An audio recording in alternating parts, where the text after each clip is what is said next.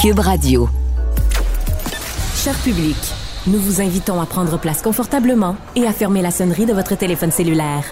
En cas d'incident, veuillez repérer les sorties de secours les plus près de vous. Bon divertissement. Un, deux, un, deux. OK, c'est bon, on peut y aller. Sophie Durocher. Elle met en scène les arts, la culture et la société pour vous offrir la meilleure représentation radio. Sophie Durocher. Tout un spectacle radiophonique. Bonjour tout le monde, j'espère que vous allez bien. Merci beaucoup d'avoir choisi Cube Radio parce que vous le savez, c'est une radio qui a pas peur de brasser la cage et qui a pas peur aussi d'aller dans les sentiments, d'aller aussi dans les questions de société. Et c'est de ça qu'on va parler avec ma prochaine invitée, Eve Salvaille, que vous connaissez comme animatrice, comme comédienne, comme auteur, euh, mannequin. Et on a appris qu'elle allait partager bientôt l'écran avec David Lahaye dans un film euh, qui dénonce les agressions sexuelles dans euh, le domaine artistique, dans le domaine du mannequinat aussi. Eve Salvaille, bonjour. Bonjour, comment ça va? Ben moi, ça va très bien, surtout quand j'apprends, ma belle Eve, que j'aime d'amour, quand j'apprends que tu, on va te revoir euh, au grand écran, parce que tu as déjà joué dans plusieurs films. Euh, on t'a vu, par exemple, dans Prêt-à-porter, on t'a vu dans le cinquième élément. Qu'est-ce qui a fait en sorte que tu reviennes au cinéma toutes ces années plus tard, Eve? Euh, ben parce que j'étais curieuse de voir euh, c'est sérieux, j'ai, j'ai pas eu énormément de, d'expérience au cinéma, puis j'étais curieuse de voir est-ce que j'aime ça, est-ce que je suis bonne, est-ce que je sais pas. Est-ce que tu es bonne? Ça, c'est sûr. Est-ce que euh, c'est un. Le, sujet aussi, j'imagine, venait t'interpeller? C'est sûr qu'on là, on parle de euh, un rôle où est-ce que je joue une mannequin. Donc, euh, ça, je sais un petit peu comment faire. J'ai un petit peu de euh, il y avait avait, euh, oui, je trouvais ça intéressant parce qu'il y a eu effectivement dans le milieu de la mode beaucoup, beaucoup, beaucoup d'agressions sexuelles. Euh, euh, puis c'est beaucoup de on dit hein, dans le milieu de la mode, on garde tout tapis.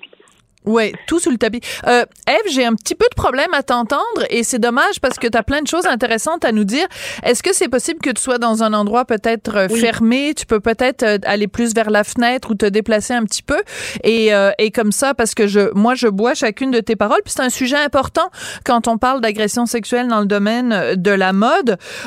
donc, parle-nous un petit peu de ce film-là qui va s'intituler Frame, qui est à la fois, c'est un jeu de mots parce que Frame, ça peut à la fois dire euh, quelqu'un qui a été framé, euh, donc quelqu'un qui est tombé dans un piège, et en même temps euh, le, cadre, le cadre de l'appareil photo, le cadre de la caméra.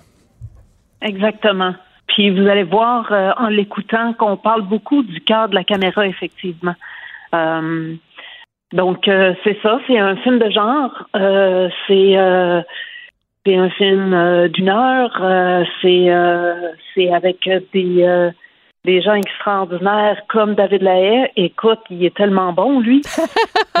c'est vraiment le fun de travailler avec lui parce que c'est tu sais, d'un côté, on parle en prenant un café avant de tourner, puis on arrive sur le set, puis il devient complètement une personne différente, c'en est épeurant. fait que c'est ça, c'est, c'est, c'est, j'ai bien hâte euh, de, de, de vous le montrer, en fait. Oui, et euh, j'imagine que quand le film va sortir, on va avoir une discussion collective justement sur cette question-là des abus de pouvoir et des agressions euh, sexuelles. Euh, T'es venu chez nous euh, participer à un apéro piquant avec euh, moi et mon mari et on avait parlé de ça. et toi, tu n'as pas, enfin, à ce que j'avais compris, t'as pas été victime de ça, mais c'est quelque chose qui était quand même assez connu dans le milieu quand toi t'évoluais comme euh, comme mannequin, ça se savait, euh, mais il a fallu quand même le mouvement MeToo pour que les gens parlent ouvertement. Est-ce que tu penses que tout le ménage a été fait dans le milieu de la mode? C'est sûr que non. Puis il n'a pas été fait euh, partout le ménage. Il y a pas, c'est pas toutes les victimes qui ont le courage de parler. Euh, moi, effectivement, j'ai pas eu de mauvaise expérience. Merci à l'univers, mais mais euh, j'en connais surtout des, des gars euh, dans le milieu à Paris, à, comme aux États-Unis, qui qui vivaient des choses. Surtout des gars? Surtout des gars. Mais ça, tu viens de lever un énorme tabou, Eve. Oui. Surtout des gars. Je suis très surprise de t'entendre le dire. Je suis pas surprise de l'entendre, mais je suis très surprise de te l'entendre dire. Est-ce que c'est plus difficile, d'après toi, pour un gars euh, c'est difficile pour n'importe quelle victime. On s'entend là. Je suis pas en train de faire euh, de, de, de, de petite morale à Saint-Saëns, mais pour toute victime, c'est difficile de prendre l'étape de dénoncer. Mais est-ce que tu penses que il y a comme encore une fois ce tabou euh, qu'un homme qui a été victime d'agression sexuelle, il y a un tabou supplémentaire d'en parler publiquement? C'est certain. Puis il y a la honte aussi qui va avec ça. Parce que les, les, les victimes d'abus sexuels, euh, le, le, symptôme numéro un, c'est de penser que c'est de la faute de la victime. La victime se croit coupable. Mm de s'être mis dans cette situation-là. Ah, j'avais bu ce soir-là. Ah, j'ai pris des drogues. C'est la première chose qui sort dans leur bouche. Donc, euh, un garçon, moi je dis des gars parce que c'est ce que j'entendais, c'était il y a beaucoup de gays dans ce milieu-là, donc euh, des fois les, les, les, jeunes mannequins se faisaient un petit peu. Euh, j'ai pas entendu de grosses histoires juteuses, non, mais j'ai entendu des petits commentaires, des petits, des petits des petites choses, tu sais, des petits, euh, des petits actes euh, qui semblent anodines mais qui ne sont pas. Voilà, et puis quand euh, on trouverait ça inacceptable pour une fille, donc on trouve ça aussi inacceptable pour un garçon. quiconque profite de son pouvoir ou de sa position d'autorité pour se permettre des gestes à caractère sexuel non consentis, ben ça doit être dénoncé, que ce soit que la personne soit hétéro, bi, peu importe son orientation, on doit dénoncer ces gestes-là. Mm exactement. Mais c'est ça, c'est ça qui est difficile. Puis je, trouve ça le fun, ce film-là, parce que peut-être que en en parlant, on peut inspirer des gens. Oui, tout à fait. tu me connais, tu me connais, moi, inspirer des gens, j'aime ça. ah, ben oui, ben tout à fait. Et c'est pour ça que, que j'ai autant de respect pour toi, euh, Eve. Et c'est pour ça que je voulais te recevoir aujourd'hui, évidemment, pour parler de ce film-là, parce que quand j'ai vu que tu jouais avec David Lahaye, je me suis dit, chouette, chouette, chouette, je vais pouvoir parler à Eve. Mais euh, ma collègue Léonie, qui a fait une petite recherche sur toi, qui travaille ici à la recherche, euh, me parlait de différents événements aussi qu'il y a dans ta vie récemment. le 11 mai prochain, tu vas te joindre à l'équipe de En sobre ta vie à titre d'intervenante. Alors, première question, qu'est-ce que c'est ça, En sobre ta vie? C'est pour ça que j'ai mis le lien sur ma petite vidéo. Euh, j'ai mis le lien du site web dans Sobre ta vie. Donc, euh, c'est un espèce de programme euh, qui vient en aide aux femmes. Puis, c'est un groupe. Hein. On, on essaie de rester sobre ensemble, en, en s'entraidant. Donc, euh, ils offrent un programme pour aider dans la sobriété qui est pas euh, qui est pas Minnesota là. Que Minnesota, ça veut dire les, euh, les fraternités anonymes. D'accord. donc, c'est une autre approche qui est un petit peu plus entre guillemets moderne. Et puis, ben voilà. Puis je me joins à cette belle équipe-là. Moi, ça, c'est, je les trouve absolument extraordinaires. Ça fait combien d'années que tu es sobre, Eve? Ça fait, ça va faire sept ans à l'automne. C'est énorme. J'imagine que tu peux nous dire la date. Tu te souviens la dernière fois que tu as consommé? Ah ben oui, on s'en souvient. On l'oublie pas, celle-là. 2016, euh, septembre.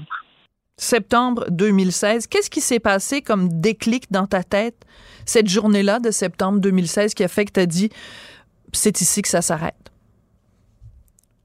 Ben, j'ai eu un fond. Chacun a son élément déclencheur, que ce soit pour arrêter de boire que, ou pour euh, euh, n'importe quoi d'autre dans la vie. Là. On a tous nos, nos petits points faibles. Quand ça touche là, ce fil-là, là, ça les fusées de saute.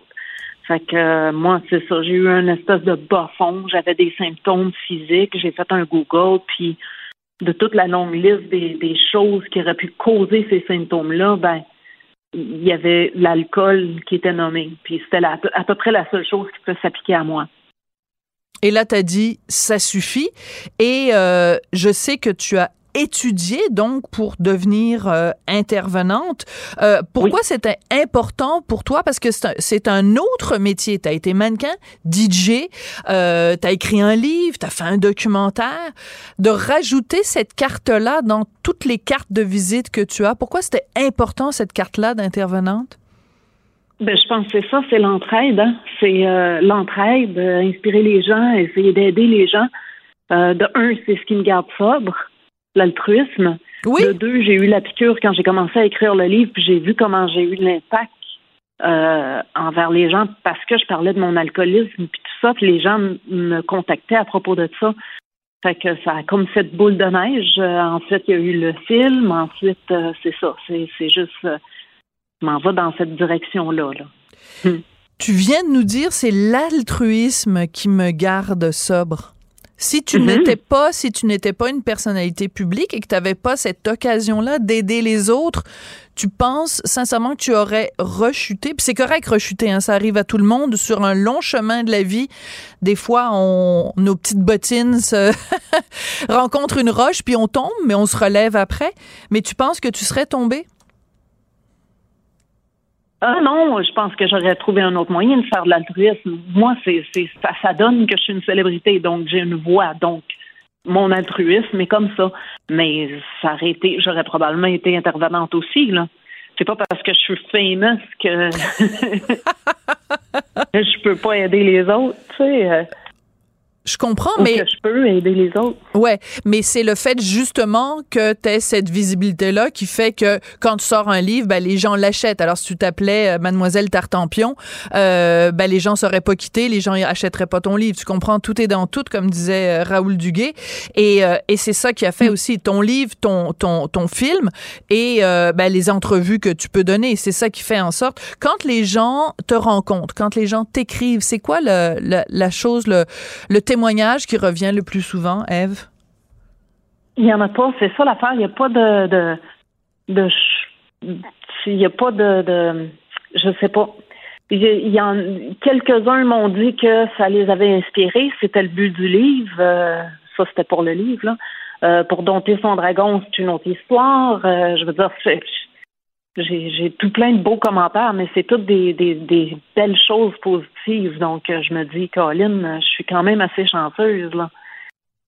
Oui, puis ça fait une, sacrée différence dans la vie euh, des gens. Euh, je sais que je t'ai déjà posé la question, mais je te la repose. Si tu parlais aujourd'hui à la Eve Salvaille d'avant septembre 2016, qu'est-ce que tu lui dirais? Ouf. Je sais pas si elle m'écouterait. Je sais pas si c'est ça que je t'ai mm. dit euh, comme réponse, mais je je ne sais pas si elle m'entendrait ou elle m'écouterait, mais mm. je lui dirais de se calmer, que tout va bien aller. Ah, j'adore ça. Ben, je pense que c'est un message qui va faire beaucoup de bien à beaucoup de gens, peut-être, qui nous écoutent euh, en ce moment et qui traversent différentes dépendances. Hein. Ça peut être au jeu, ça peut être à l'alcool, ça peut être à l'amour, ça peut être au sexe, ça peut être à toutes sortes d'affaires. Mm-hmm. Et euh, donc, euh, ben, calmez-vous, ça va bien aller. Je pense que c'est un super beau message. Puis en tout cas, on a très, très hâte de te revoir au cinéma. Eve Salvaille, merci beaucoup. Ça a été un plaisir de te parler aujourd'hui. Merci, ma belle Sophie. Merci, ma belle Eve. Bye. Culture, tendance et société. Patrick Delisle-Crevier.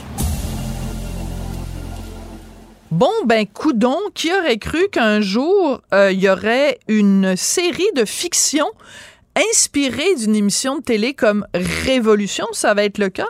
Euh, Patrick, je rappelle que tu es journaliste culturel au 7 jours. Euh, parle-nous un petit peu de cette série-là qui va s'appeler Danse, point d'exclamation. Écoute, je suis ravi, Sophie, parce que tu sais que moi, dans la vie, je suis un disciple de, Révolution. J'ai la chance d'être le journaliste officiel et je suis bien content de faire ça. Et donc, oui, bonne nouvelle, Révolution fait des petits et ça devient une nouvelle fiction originale qui va être présentée sur le Club Hélico.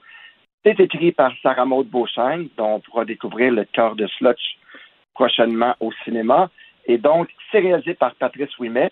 C'est une toute petite série de six épisodes euh, qui va mettre en vedette des danseurs, oui, mais aussi des comédiens qu'on connaît, dont Bianca Gervais, euh, Maxime Leflaguet, et des danseurs qu'on a vus aussi à Révolution, dont euh, Petit Homme, qu'on aime bien, et euh, la nouvelle coach de ben Révolution, Mel va être aussi de la distribution. Et donc, il y a d'autres noms ici, euh, Xavier Malo, Jérémia Monnier, sont parmi les personnages principaux. Sur papier, l'histoire, tu te dis, ah, bon, c'est un peu cliché, mais je suis convaincu que ça va être super intéressant. L'histoire sur papier, c'est un danseur, son père a une école de danse, problème financier, l'école de danse va fermer, son monde s'écroule et son seul moyen de sauver l'école, c'est de participer à un concours de danse euh, qui s'appelle Flo pour, euh, pour, dans la série, mais qui est un genre de révolution. Et donc, il tente de sauver l'école de son père, l'école de danse, en participant à la révolution et il va lui arriver un paquet d'aventures et tout. Donc, il y a un petit peu de flash dance là-dedans, de fame et de toutes les émissions de danse qu'on a vues euh, dans notre jeunesse, Sophie, mais sur papier, ça a l'air fort intéressant. La distribution est intéressante, donc j'ai bien hâte de voir où va nommer cette petite série de six épisodes. Mais je trouve ça sympa que tu fasses un lien avec Flashdance, avec Fame et tout ça, parce qu'il y a quand même cette idée-là que, euh, tu sais, puis on, c'est comme peut-être un cliché, mais que des gens qui euh, peut-être ont des problèmes dans la vie arrivent à s'en sortir par le biais de la danse. Je pense même, c'est du quoi? Te souviens-tu du film euh, Billy Elliot, le petit garçon dans le fin, fin, fond de, je pense, c'était en Irlande ou en Écosse, je me souviens plus, qui euh, qui, qui est un danseur, puis là les autres garçons rient de lui. Mais mais ça a cette force là la danse de, de, de, sortir les gens de leur coquille ou de, de faire passer d'une chenille à un papillon. Oui, et encore mieux, Sophie, moi je te dirais, euh, révolution un peu Totalement. Un peu légalisé, je te dirais, démystifier, euh, enlever l'espèce de, les espèces de préjugés face à la danse qu'on a dans les écoles. Euh, moi, je fais des entrevues de ces, danseurs-là et tout, puis il y en a eu beaucoup qui ont eu des difficultés euh, au niveau de leur jeunesse et tout, à cause justement qu'ils étaient danseurs. Et je pense qu'il y a une belle évolution parce que la révolution brise un peu ces tabous-là. ah, toi, t'es danseur, donc t'es efféminé, t'es gay, tout ce qui vient avec ça. Et donc, ça aussi. Et en même temps, je vais être honnête, Sophie, euh, révolution, là, ça, faut le dire, ça révolutionne le milieu de la danse. Absolument. Ça nous fait connaître les danseurs, ça nous les amène sur scène, on les voit en direct de l'univers, on les voit à, Canada's Got Talent. on les voit partout et on les voit au cinéma maintenant aussi. Et donc, et c'est génial parce que ça nous permet justement de, de, de, de, connaître ces danseurs-là, de voir que le milieu de la danse au Québec est vraiment, vraiment euh, en émulsion, en ébullition. Et c'est drôle parce qu'à un moment donné, j'avais fait les Twins en entrevue, qui étaient euh, les, les deux, deux des maîtres de la danse de la Révolution, qui sont plus là cette année. Et je leur avais dit, pourquoi vous êtes à la Révolution? Puis ils m'avaient dit, ah ben nous, on révolutionne, moi et mon frère, et on, vient mettre la danse sur la map au Québec. Puis j'avais dit, euh, excuse-moi, mais il y a du monde avant toi qui ont mis la, avant vous, qui, avaient, qui, ont mis la danse au Québec sur la map, comme vous dites. Et donc, c'est le fun parce que ça fait connaître des nouveaux danseurs. Bon, on a eu les, la, la, Human Step, les Marie Chouinard, etc., tout ce monde. Mais ça nous fait découvrir encore plus le milieu de la danse au Québec. Et tant mieux, c'est une série télé en plus qui nous la fait découvrir davantage. Mais moi, de mémoire de, de, chroniqueuse culturelle, euh, et corrige-moi si, si je me trompe, c'est la première fois qu'il y a une série inspiré de, de d'une émission de télé euh, comme ça, euh, c'est, c'est quand même assez assez particulier. Puis c'est une, c'est une bonne idée parce que c'est vrai que quand tu regardes Révolution, tu te dis bon ben il y a tout un potentiel euh, humain derrière ça. Puis Sarah Maud Beauchesne, c'est quand même euh, quelqu'un qui est capable de comprendre, qui a une énorme sensibilité euh, et qui est capable de comprendre aussi, euh, parce que elle a fait une petite vidéo où elle explique ce qu'elle a voulu faire avec Danse. Il a dit, je veux que ce soit une émission qui va rassembler les générations. Et je pense que de la même façon que Révolution, c'est quelque chose que tu écoutes de 7 à 77 ans, ben, cette émission-là a le potentiel aussi de réunir les générations. Oui, puis euh, je pense que cette euh, autrice-là a une excellente plume. J'avais adoré sa série. Euh, je sais pas si tu l'as vu, Sophie Fourchette. Fourchette. Non, j'en ai manqué des bouts de. Ben, moi, je fais toujours la même chose. Je regarde le premier épisode, donc je regarde le premier épisode, puis après, ben malheureusement, euh, les choses euh, s'enchaînent. Ah, tu viens d'utiliser le mot autrice. Là, va falloir qu'on fasse un débat. Je le sais que c'est à la mode de dire autrice, mais je, ce mot-là ne me sort pas de la bouche. Je suis pas capable. Euh, honnêtement, dans les salons du livre, mes amis autrices détestent ça aussi la plupart. Donc, donc je l'ai dit, mais je suis auteur, je préfère de loin. Ben oui, mais toi, t'es pas une fille, fait que pourquoi tu dirais autrice de toute façon? non, mes, mes amis, quand je, je parle ah, je préfère que je dise des auteurs. Bon. Autrices. Et donc, Au moins, on se chicanera pas là-dessus. On se chicanera pas là-dessus. Mais euh, écoute, on a très hâte euh, de voir ça. Et euh, on va se quitter avec quelques petites notes qui vont peut-être me mettre, me faire mettre à chanter, mais peut-être aussi que mon équipe est en train de me faire des signes que c'est pas une bonne idée. Hein, Marianne? Non, Marianne fait signe que c'est pas une bonne idée que je chante. Fait que ah. je vais être obligée de, je, vais être obligée de danser dans ma tête comme Céline. on écoute ça. Merci, Patrick.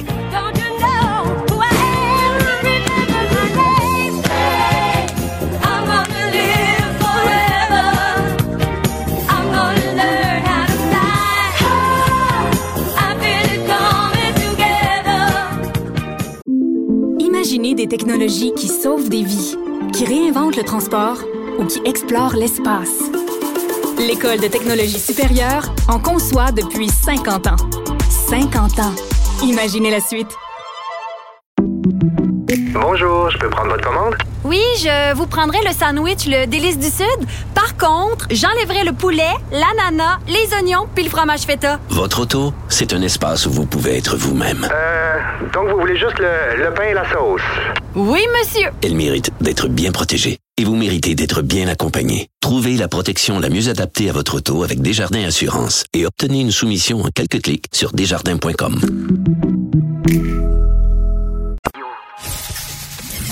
Qu'elle soit en avant ou en arrière-scène, Sophie Durocher reste toujours Sophie Durocher. La rencontre Nantel Durocher. Non, non, non, c'est pas une joke. Sophie Durocher. Duduche, elle va se défendre. Guy Nantel. Ben, c'est exactement ça qu'il faut faire. Un duo déstabilisant qui confronte les idées. C'est à s'arracher les cheveux sur la tête. La rencontre Nantel Durocher. Ça va être quelque chose. Guy, on a pu lire dans Le Devoir récemment un texte avec un titre assez intrigant. Impossible de faire changer son sexe auprès de la RAMQ, donc la Régie de l'assurance maladie du Québec. De quoi s'agit-il et pourquoi ça te fait réagir? Oui, ben c'est dans le devoir d'hier où on exposait le cas d'un homme biologique qui se considère non binaire et refuse d'avoir la lettre M dans la case sexe sur sa carte d'assurance maladie. Cette personne-là, qui se prénomme euh, Alex Frédéric, donc Alex au féminin, Frédéric au masculin, se considère non binaire. Et puis si on regarde la définition de ce qu'est un non binaire, ben c'est une personne qui peut parfois se sentir ni homme ni femme, mais parfois aussi se sentir les deux à la fois et parfois une combinaison des deux ou une combinaison d'un des deux avec un autre genre parmi une centaine. Fait tu comprends que c'est un peu compliqué. Depuis un an, la loi au Québec euh, permet de choisir l'identité de genre sur certains documents, par exemple, sur euh, le certificat de naissance, mais la RAMQ, elle, elle fonctionne encore avec la binarité mâle-femelle sur les cartes. Donc, Alex Frédéric a choisi de couper sa carte de sens maladie il y a deux ans pour payer lui-même ses soins de santé, mais là, il trouve que ça commence à faire euh, quand même cher la protestation. Puis, mm. ben, il entame une grève de la faim pour attirer l'attention euh, du public sur son cas. Alors, tu sais, ceci, ce qui distingue l'humain de l'animal, c'est la dimension culture qui nous permet, dans certaines circonstances, d'échapper à notre dimension nature. Puis, tu sais, être mal à l'aise dans un sexe que la nature nous a attribué, c'est un drame à prendre au sérieux. Mais, d'un autre côté, euh, comment je te dirais, c'est que les, on peut appeler quelqu'un madame par exemple, dans la dimension culturelle, même si la nature le fait homme. Sauf que les soins de santé, ça concerne pas que le social et le culturel. Le M dans la case sexe, comment je te dirais, c'est pas juste pour la secrétaire médicale pour qu'elle sache, elle doit dire Madame ou Monsieur, c'est à votre tour. C'est aussi pour que le personnel soignant sache à quel type de corps ils ont affaire, étant donné que la nature nous a constitués différemment. Fait on parle pas de comment tu te sens dans ta psyché, on parle de déterminants hmm. biologiques. Alors moi, je pense que souhaiter voir le genre apparaître sur une carte d'assurance maladie ça peut être légitime, mais faire une grève de la faim pour exiger d'exclure en plus le sexe biologique de l'ensemble d'un dossier médical d'un patient, moi, ça me paraît absurde puis exagéré. D'accord. Alors, euh, j'approuve, je suis bien d'accord avec toi. Euh, j'ai le plus grand respect pour les personnes transgenres, j'ai le plus grand respect pour les personnes non binaires, mais à un moment donné, il y a une telle chose que la réalité biologique, et je suis d'accord avec toi, surtout en particulier concernant la carte d'assurance maladie, parce que, mettons une situation euh, hypothétique, OK? Euh, cette personne non binaire s'évanouit euh, quelqu'un appelle le 911 et on doit amener cette personne-là euh, dans une ambulance. Bon, alors les ambulanciers viennent, euh, prennent les signes vitaux, etc., prennent la carte d'assurance maladie. C'est pas la même chose si tu as un M ou si tu as un F. Euh, si tu as un M, ben il y a certaines caractéristiques physiologiques qui vont faire en sorte que j'imagine euh, il y a un certain nombre de possibilités pour la raison pour laquelle l'individu s'est évanoui, alors que si c'est un F, ben il y a certaines choses. Est-ce que c'est cette période du mois? Est-ce que cette personne-là est potentiellement enceinte? Et je m'excuse, mais jusqu'à preuve du contraire, si tu es un homme, ben, ce scénario-là n'est pas possible. Donc, il y a une réalité biologique qui fait en sorte que c'est un M ou un F sur ta carte. Ben, c'est ça, mais c'est que souvent, dans, dans ce cas de, de, tout ce qui concerne la non-binarité, c'est il y a vraiment une confusion entre des cas qui, des fois, sont liés à la nature, par exemple les Jeux olympiques, donc ce qu'on veut, c'est voir le corps le plus puissant, et des fois au culturel. Et, et pour moi, c'est deux dimensions qui sont différentes. Un n'empêche pas l'autre. Je suis entièrement d'accord avec toi. Moi, je le répète, là, on peut mettre en plus du sexe biologique une case spéciale liée au genre pour les personnes qui le désirent euh, exceptionnellement faire la demande d'une case supplémentaire. Bon, moi, j'ai pas de trouble. Mais, mais la RAMQ, c'est des fonctionnaires qui exécutent. Là. C'est pas des décideurs. C'est des élus qui, en commission parlementaire, doivent faire se, prendre ce genre de décisions-là qui sont quand même assez complexes. Alors, il faut, faut, faut pas voir du mal partout. Je veux dire, c'est normal que ça prenne un certain temps dans toutes les sociétés, un système, ça s'adresse à la majorité. Mais là, je cite Alex Frédéric, OK, dans le journal, le sexe sur ma carte d'assurance maladie donne lieu à des conversations embarrassantes intrusives et irrespectueuses. Les gens me mégenrent, me posent des questions. C'est une torture pour moi d'avoir cette carte. Mais tu sais, le système de santé est débordé. Là. Je veux dire, idéalement, tout le monde souhaite que le système s'ajuste parfaitement à soi. Mais il y a des circonstances où on n'a pas le temps de développer sa dimension sociale quand on est dans un état d'urgence. Je veux dire, arrivera quoi, par exemple, s'il y avait une erreur médicale à cause de la confusion des genres, comme tu racontais tantôt, si le docteur donnait un mauvais traitement ou euh, un mauvais dosage, ben pas mal certain que c'est le même genre de monde qui poursuivrait le système en justice. Ouais. Puis euh, bon, je m'excuse, mais moi j'ai toujours, moi je pense que les mots ont un sens, que les mots ont un poids et que les mots ont une importance. Alors quelqu'un, je respecte tout à fait sa décision et son ressenti, comme on dit aujourd'hui, c'est le mot à la mode, mais quelqu'un qui me dit c'est une torture pour moi d'avoir une carte euh, d'assurance maladie qui ne reflète pas comment je me sens. Je sais pas, là, tu sais, je, pourrais lui présenter des personnes qui se font torturer dans des prisons à différents endroits sur la planète. Je, je pense qu'il faut faire attention aux mots qu'on utilise. C'est un calvaire, c'est un problème, c'est un cauchemar, peut-être, mais c'est une torture. Je sais pas. Je, je, je, je, en tout cas, faut faire attention, hein, faut faire attention à ce qu'on dit parce que regarde le lobby qui va dire ah du Rocher puis euh, Nantel, euh, ils, reconnaissent pas le ressenti. on reconnaît le ressenti de tout le monde fait juste dire à un moment donné, les mots ont un sens, là. La torture, savez-vous ce que c'est de la torture? Ben, le, ressenti, Sophie, tout le monde, tout le monde a un ressenti à divers degrés par rapport à cette question-là. Parce que moi, je me suis posé sincèrement la question. Je me suis dit, s'il y avait un F au lieu d'un M par erreur sur ma carte d'assurance maladie, est-ce que je réagirais? Puis évidemment que je réagirais parce que j'aurais peur qu'on commette des erreurs médicales, par exemple. Mais admettons qu'il n'y a rien d'écrit. Bon, la case est vide pour une raison, euh, pour une erreur. Bien, évidemment que moi, ça m'obligerait à m'expliquer à chaque fois avec le personnel. C'est un problème, ça complique la vie. Je ferais des démarches mais certainement pas jeter ma carte d'assurance maladie aux poubelles et faire une grève de la faim pour un truc pareil. Moi, je pense que ça cache quelque chose d'encore plus profond sur l'état de la personne. Parce que moi, je pense que c'est normal, c'est légitime d'envie de mener des combats contre les normes qui sont établies par la société. Là, il n'est pas question que tout reste figé dans le béton. Ah c'est aussi normal de perdre des rondes de temps en temps, de se retrousser les manches. De, de... Quand on change la société, c'est normal de recommencer, puis de se faire des alliés, puis d'avoir des petites victoires, puis de reculer, puis de réavancer, parce que chaque fois qu'on était frustré par le système, on entreprenait une grève de la faim. On aurait des taux de taille assez fins parce qu'il y a bien des affaires qui font pas notre affaire dans la vie.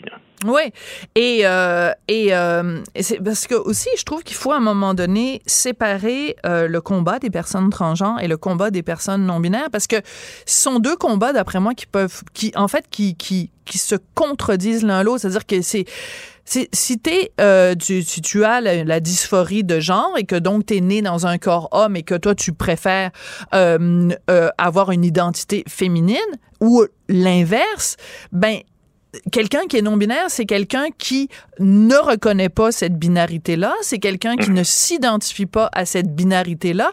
Donc, je trouve que c'est deux combats qui sont complètement euh, différents. Alors que quelqu'un naisse dans un corps masculin et ensuite fasse toutes les démarches pour devenir une femme et qu'à ce moment-là, la, la l'état civil, si tu veux, reconnaît ça, c'est une chose, mais quelqu'un qui dit, ben, vos catégories à vous, elles ne me correspondent pas.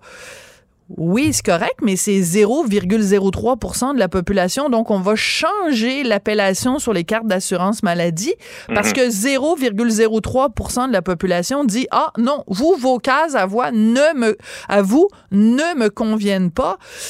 Je, sais pas, est-ce qu'on peut aussi, comme société, à un moment donné, dire euh, est-ce que c'est vraiment, est-ce qu'on va, on, doit, est-ce qu'on doit vraiment sur une carte d'assurance maladie avoir MF et autres? Est-ce qu'on peut poser cette question-là sans se faire traiter de vilaine personne retrograde, fasciste, etc.? Est-ce qu'on ben, peut poser la question? Puis, est-ce qu'on peut aussi s'interroger sur, sur le type de journalisme qu'on fait de plus en plus, entre autres dans le devoir puis Merci dans la de le dire. Euh, sur l'idée que moi, c'est parfait qu'on en parle. Là. Je te le dis, là, moi, j'ai aucun problème avec le fait que la société évolue dans ce sens-là.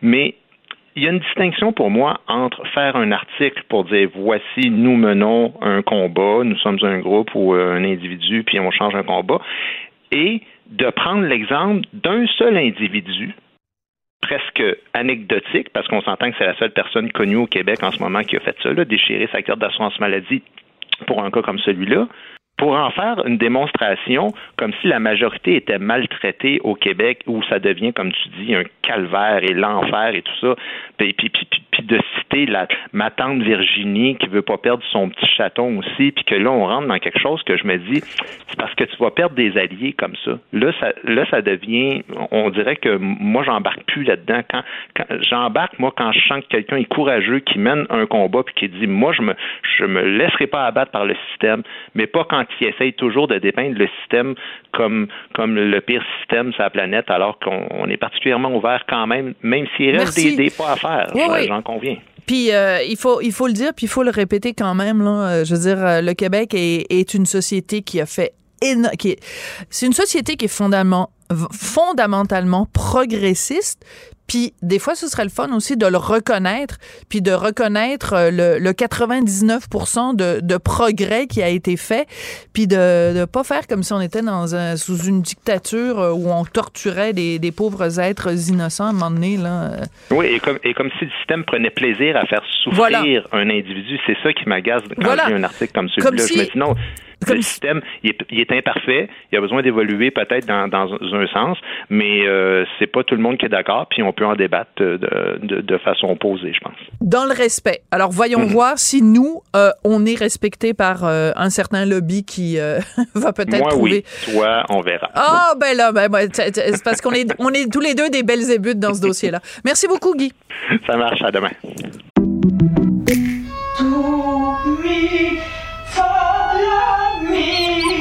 Votre maison, c'est un espace où vous pouvez être vous-même.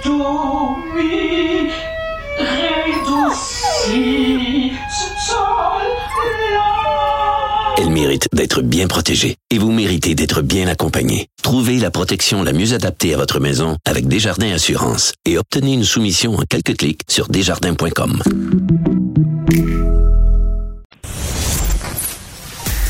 Sophie Durocher. Divertissante elle sait comment se donner en spectacle pour vous offrir la meilleure représentation.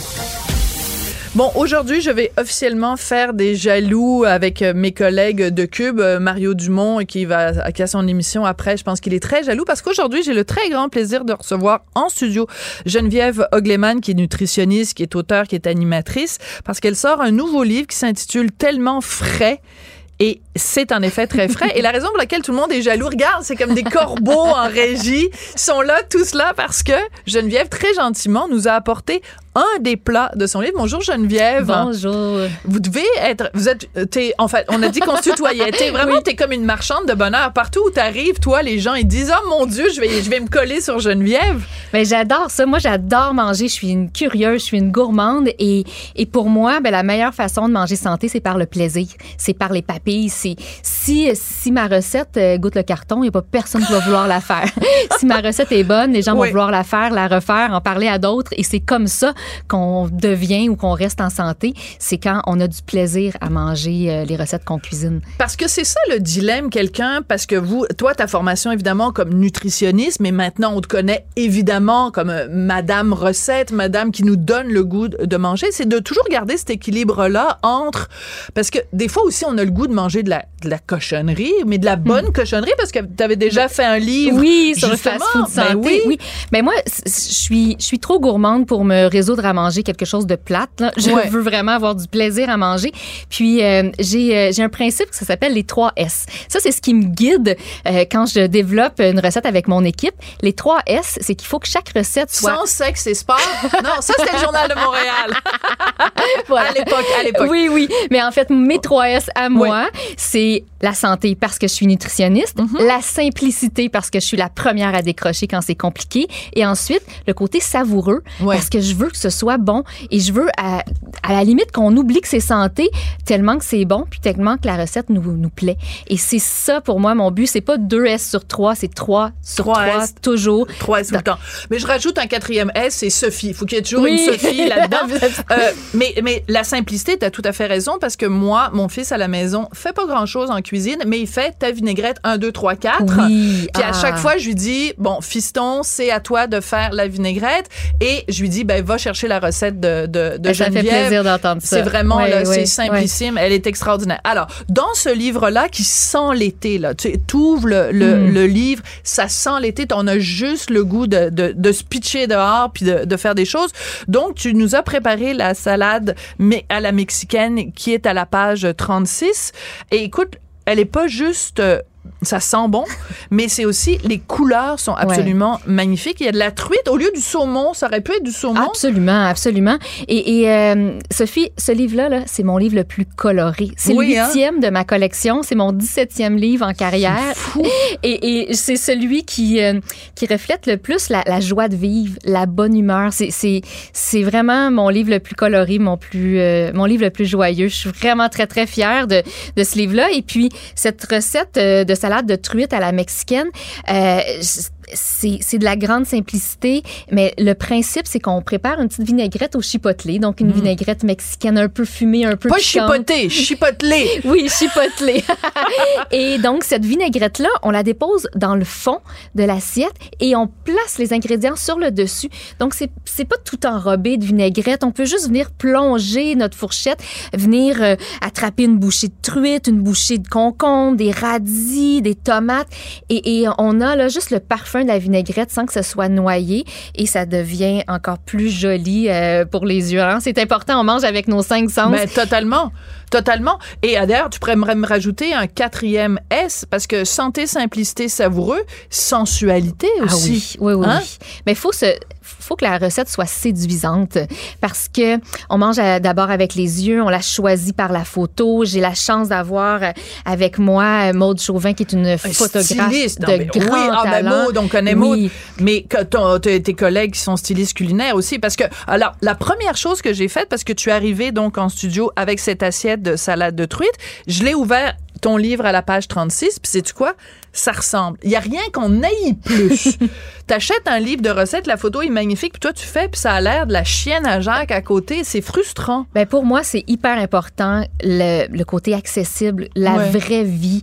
Euh, pour moi, là, les recettes, oui, sont belles parce qu'ils sont joliment déposés dans une belle assiette, mais il n'y a pas de triche, il n'y a pas de Ouais. pince à sourcils pour placer les ingrédients, il n'y a pas de, de lac, il n'y a pas de... J'ai tellement l'image de la pince à sourcils, Ben, mais c'est vrai, des y fois ils font ça. Là. Oui, il y a beaucoup de stylistes euh, euh, qui vont venir trafiquer un peu la recette Ouais. pour que la pour magnifier la photo.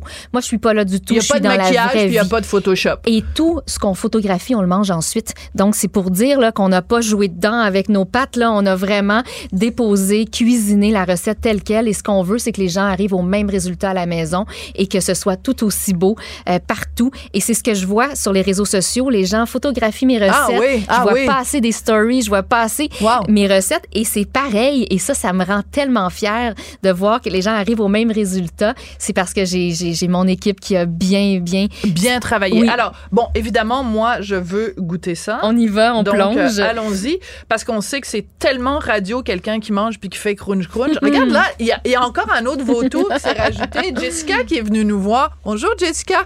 Mais non, mais je dis vautour dans le sens de tout le monde est affamé puis les gens veulent venir euh, goûter. Attends deux secondes. Hum, hum, hum. Comment tu trouves ça? La coriandre, là. Ouais. Moi, je mettrais de la coriandre sur mes toasts au beurre de pinot le matin. C'est- Moi- oui, moi, je suis comme toi, mais la coriandre, ça passe ou ça casse. Mais on moi, aime je ou on n'aime pas. Mais ça passe, ça casse. Moi, si j'avais un homme dans ma vie, parce qu'il se trouve que Richard adore ça, mais un- moi, pour moi, c'est une cause de divorce. T'aimes pas la Ah, coriandre? Eh, va voir ailleurs si j'y suis, là. Mais, mais, mais, mais on n'y peut rien. hein. Avec la coriandre, on aime ou on n'aime pas. Et puis, pour certains, les, les papilles goûtent la coriandre comme si c'était du savon. Et c'est carrément intolérable. Et c'est pour ça que chacune de mes recettes, c'est toujours une recette très flexible. Donc, il y a la vinaigrette qui est la vedette, là, qui est la pièce maîtresse de cette recette-là, la petite vinaigrette chipotelée. Mais ensuite, si on n'aime pas les tomates, on n'en met pas. Voilà. Ou si le maïs n'est pas de saison, on n'en met pas. Et, et la recette va être tout aussi intéressante parce que c'est la vinaigrette qui vient là euh, connecter tous les ingrédients Voilà, puis si t'aimes pas la coriandre, tu mets du persil ou alors tu mets une Oui, autre herbe. peu- absolument, une peu petite importe. ciboulette. euh, ouais. Je me posais une question, euh, Geneviève. Est-ce que en 2023, les gens achètent encore des livres? Parce que on le sait, hein, en deux clics, quand on veut préparer le souper, on peut trouver 2 milliards de recettes. Les gens achètent encore des livres? Mm. Oui, et moi, je suis la première à aimer l'objet, à aimer le papier, à aimer le livre. Et euh, les gens l'achètent, oui, parce que c'est encore très agréable de cuisiner avec un livre, de l'annoter, de mettre une Oui. étoile, de dire que la famille a aimé ça. Et je reviens du Salon du livre de Québec qui Oui, était là, là, il y a deux semaines. oui. Et, et les gens viennent me faire signer leur livre qui est taché de sauce, avec les coins tournés, très drôle. avec des petits papiers collés. Et pour moi, là, ça, c'est c'est vraiment euh, la plus belle des tapes dans le dos. Parce que je sais que mon livre n'a pas été juste sur la table à café dans le salon. C'est un livre qui a passé le test de la réalité et qui est vraiment utile dans une cuisine. Et, et je pense que ça, ben oui, c'est, c'est- tu sais, je, je, je, fais des recettes pour euh, euh, qui sont sur Internet, mais les recettes de mes livres ne sont pas sur Internet. C'est un objet que je veux Oui. qui traverse les époques, qui traverse qu'on le peut, temps. qu'on peut transmettre aussi dans la génération. Moi, je vais le donner à mon fils à un moment donné, ce livre-là, Et- parce qu'il va peut-être apprendre à faire autre chose que de la vinaigrette à un moment donné. Et c'est le côté durable que Oui. j'adore du livre. Et euh, je disais que c'était mon 17e livre en carrière, mais je vois encore passer sur les réseaux sociaux mes premiers livres qui mignon. sont qui, qui sont euh, qui ont vieilli ou que, que je- la, la facture visuelle là, est vraiment euh, très très différente, mais les gens les utilisent encore. Puis Mais oui. euh, ben ça c'est c'est vraiment pour pour moi c'est à la fois flatteur puis des fois un peu gênant parce Ben là, que parce que on- on- le stylisme a changé parce que oui, les, les, c'est normal. oui. Les choses ont changé. Écoute, tu nous as apporté aussi du ben en fait, je vais te laisser expliquer ce que nous a, tu nous as apporté à boire parce que quelqu'un t'a dit évidemment que je consommais plus d'alcool. Donc, c'est un mocktail euh, assez génial. Oui, et c'est un thé glacé chai, en fait. Euh, J'ai fait infuser du thé chai, donc on le sent. C'est parfumé, on Oh, sent les Dieu. épices, la cannelle. Je suis à Bombay. Je suis le quelque part. gingembre. Ah Mm. oui, c'est et ensuite ben, je l'ai fait infuser et euh, avec un peu de sucre et ça, ça on y va au goût, on peut le mettre moins sucré si on veut et un peu de citron. Donc super frais euh, et, et j'ai tout plein de mocktails dans Oui, oui, mon oui, j'ai euh, vu. mon J'apprécie. C'est euh, c'est on est rendu là, hein. on veut avoir le choix de, ne, de, de consommer ou de ne pas consommer. ne pas consommer. Alors j'ai bâti les recettes pour qu'elles soient fortes, euh, pour qu'elle soit euh, avec une belle personnalité sans avoir besoin de mettre quoi que ce soit de plus. C'est absolument succulent et délicieux. Puis c'est une- tellement une bonne idée de faire du thé glacé, mais avec euh, du chai. Tu, moi, je te suis sur euh, les médias sociaux et euh, ben, je disais tout à l'heure que Mario Dumont est peut-être jaloux parce que c'est moi qui ai la salade de truite dans mon émission. Mais euh, moi, je suis jalouse de toi parce que tu étais en Italie et tu as fait exprès. tu nous mettais à chaque fois que tu allais manger de la pizza, tu allais manger des, des, des beignes qui dégorgeaient de chocolat et tout ça. Tu nous as plein de photos. Euh, c'est extraordinaire. Toi, quand tu voyages quelque part, c'est tu voyages avec ta bouche, Oui, évidemment. Oui, oui. Des voyages gourmands, c'est les voyages qui me font le plus plaisir. J'adore l'Italie, c'est mon pays préféré. J'y suis allée avec deux copines, des grandes amies, et on s'est fait plaisir. On est, on est allé se régaler. J'ai suivi des cours de cuisine là-bas. Euh, J'ai même été invitée par une famille italienne. Euh, J'ai passé le mot. euh, on, a, on a loué un, un appartement à Monopoli, qui est une ville des Pouilles. Les C'est le talon de la botte en. Italie. Et, euh, et là, ben, euh, on rencontre des gens, euh, on, on pa- on passe le mot et finalement, d'une personne à l'autre, j'ai réussi à me faire inviter par une famille qui nous a ouvert leurs portes pour faire des pâtes et, Ah! et on a fait des orecchietti. Donc les petites Arrête. Oui, pâtes, les petites là, oreilles, les comme des petites oreilles. Oui. Et c'était là un moment tellement magique là, je me pince encore là. Génial. Ben merci beaucoup de nous avoir apporté euh, cette salade de truite qu'on retrouve à la page 36 de ton nouveau livre et euh, le chai. Et euh, j'ai l'impression qu'avec ton arrivée en studio, c'est aussi l'arrivée du printemps. Été. Oui, Parce oui. qu'au Québec, c'est le printemps-été. Il y a très peu de printemps. Oui, avec la pluie aujourd'hui, c'est pas difficile d'y croire que ça s'en vient, mais j'espère que mon livre va accélérer le processus. pluie. Il n'y a pas de pluie, tu rentres en studio puis c'est le soleil. Merci beaucoup Geneviève Ogleman. Ça m'a fait un Ton grand livre plaisir. donc s'intitule Tellement frais et c'est tellement vrai. Je voudrais remercier Tristan Brunet Dupont à la réalisation, la mise en onde, Marianne Bessette et Léonie Porcier à la recherche et je n'ai qu'un mot à vous dire, miam miam. En fait, c'est deux mots. Merci. Cube Radio.